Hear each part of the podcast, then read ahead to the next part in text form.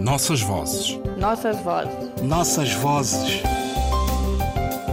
Nossas vozes. Um programa de Ana Paula Tavares. Ainda temos alguma coisa a aprender com os índios? Parece que sim. No quarto Congresso de Cooperação e Educação, que se realizou há uma semana no Isqueté, ficaram no ar duas interessantes declarações acerca de África e do modo como o Ocidente lida globalmente com ela. Uma é o erro de olhar o continente como se fosse um país, disse o guineense Geraldo Indec, ao lembrar que às vezes chegam à Guiné-Bissau soluções já testadas noutros países para aplicar ali, cegamente, sem cuidar das especificidades locais. Como se a África fosse um só país, guineenses ou angolanos, tudo o mesmo. Deve haver uma gaveta chamada África, de onde vão tirando os planos sem olhar bem aos destinatários. E isto é válido para o Banco Mundial ou para tantas instituições de tantas espécies. Erro. Ao ajudar, os africanos, entre aspas, não alteram nada em termos gerais e estão a falhar no particular. Outro exemplo foi dado pelo angolano Filipe Zau, para mostrar que nem tudo se aplica em todo o lado, sem olhar às características particulares de cada povo ou de cada cultura. Recordou uma carta antiga enviada por chefes índios aos governantes de dois estados norte-americanos, Virgínia e Maryland, na sequência de um tratado de paz. Os índios tinham enviado alguns dos seus bravos para estudar com os cara pálidas, para usar a linguagem do faroeste, disse Zau, estes regressaram às tribos e depois a proposta renovou-se. Queriam eles enviar mais alunos? A resposta, já reproduzida muitas vezes em livros e na internet, por ter sido a data divulgada por Benjamin Franklin, 1706-1790, diz o seguinte: Estamos convencidos que os senhores desejam o bem para nós e agradecemos de todo o coração.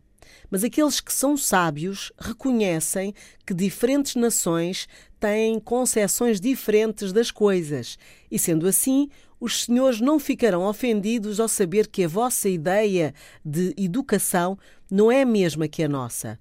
Muitos dos nossos bravos guerreiros foram formados nas escolas do Norte e aprenderam toda a vossa ciência. Mas quando eles voltaram para nós, eles eram maus corredores, ignorantes da vida da floresta e incapazes de suportarem o frio e a fome. Não sabiam como caçar o veado, matar o inimigo e construir uma cabana, e falavam a nossa língua muito mal.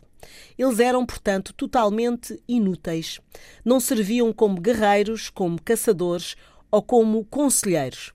Ficamos extremamente agradecidos pela vossa oferta e, embora não possamos aceitá-la, para mostrar a nossa gratidão, oferecemos aos nobres senhores de Virgínia que nos enviem alguns dos seus jovens que lhes ensinaremos tudo o que sabemos e faremos deles homens. Não interessa aqui o discurso do bom selvagem, nem o da inutilidade da educação ou do progresso, ambos falsos. Interessa sim a noção de desajuste, porque mesmo a mais avançada das tecnologias deve ao ser aplicada, ter em conta a comunidade a que se destina, porque é inegável a importância da diversidade. Ora, o que se aplica à África aplica-se à língua.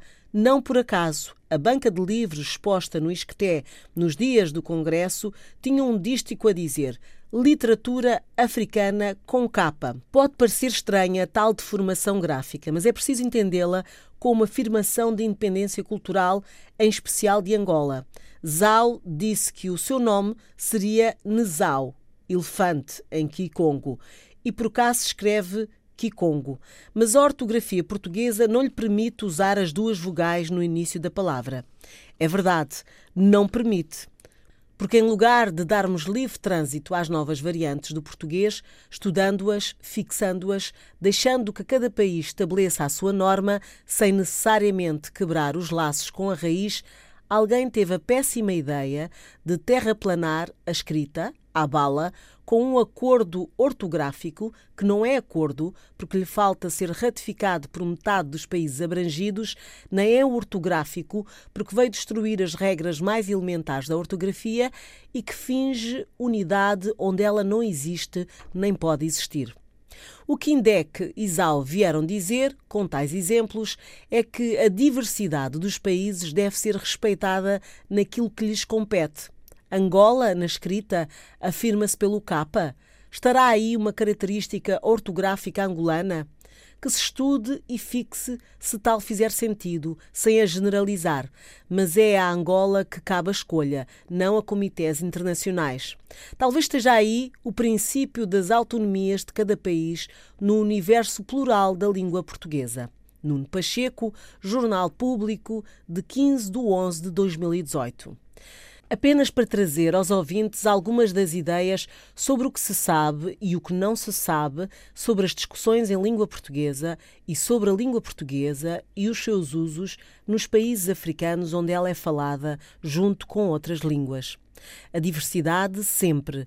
Temos muito que aprender com os índios, os guineenses, os cabo-verdianos, angolanos e moçambicanos e santomenses, lá onde a língua se modifica.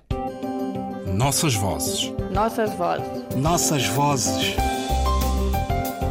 Nossas vozes. Um programa de Ana Paula Tavares.